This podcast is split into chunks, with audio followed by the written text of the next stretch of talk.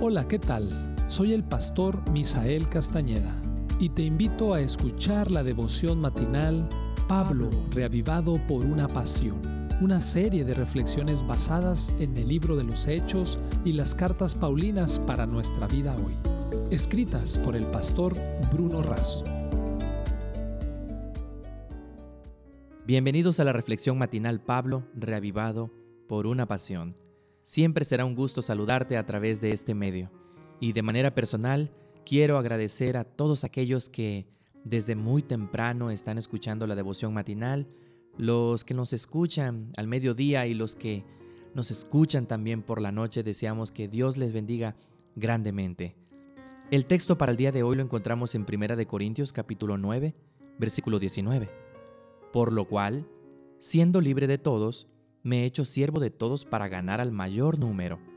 El título, Ganar y ganar. En tan solo siete versículos, Pablo repite seis veces que él quiere ganar el máximo número de personas para el reino de Dios.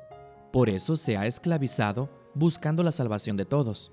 Su salario y su recompensa son las personas. Él busca salvar la mayor cantidad de personas porque en el fondo quería que todos se salvaran sin poner en riesgo los principios ni la doctrina bíblica. Él se adapta a las costumbres, a la cultura, a la filosofía. Su único propósito al adaptarse era conducirlos al Salvador.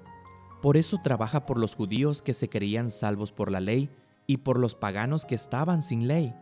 Trabajaba por los débiles, por los que ignoraban, por los temerosos, por los intelectuales, por los ricos y por los pobres. No despertaba prejuicios, no los escandalizaba y no los provocaba a fin de que, de todas maneras, al menos pudiera ganar a alguien. Todo el mundo quiere ganar.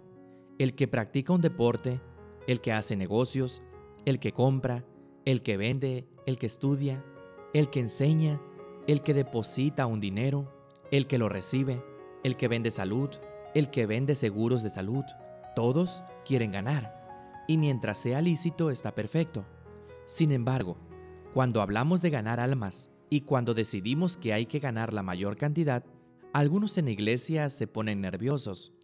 Spurgeon decía, cada cristiano es un misionero o un impostor. Elena de White lo expresó así. La iglesia de Cristo en la tierra se organizó con propósitos misioneros, y el Señor desea verla en su totalidad, concibiendo maneras y medios para llevar el mensaje de verdad a los encumbrados y a los humildes, a los ricos y a los pobres. Testimonio para la Iglesia, tomo 6, página 37. En diciembre de 2019, conocí en Cayambe, Ecuador, a Amparo Freire. Ella es una misionera voluntaria que, además de atender sus responsabilidades familiares y laborales, llevó al bautismo a 40 personas en 11 meses. Ella visita a las personas en sus casas, las ayuda, les da estudios bíblicos y las lleva a Jesús, a la iglesia, al bautismo y al discipulado misionero. ¡Qué notable! Nuestro Salvador trabajó con esfuerzos incansable para buscar y salvar.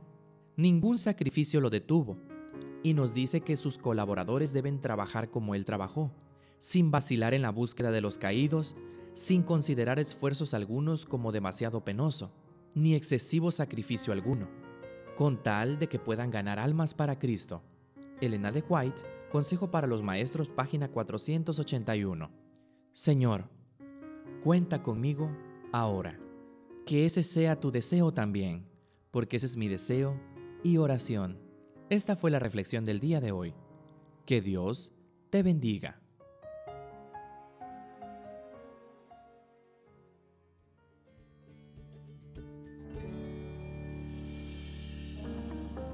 Esta fue una producción de la Iglesia Universitaria de Montemorelos en México. Te saluda el pastor Francisco Soto. Hasta la próxima.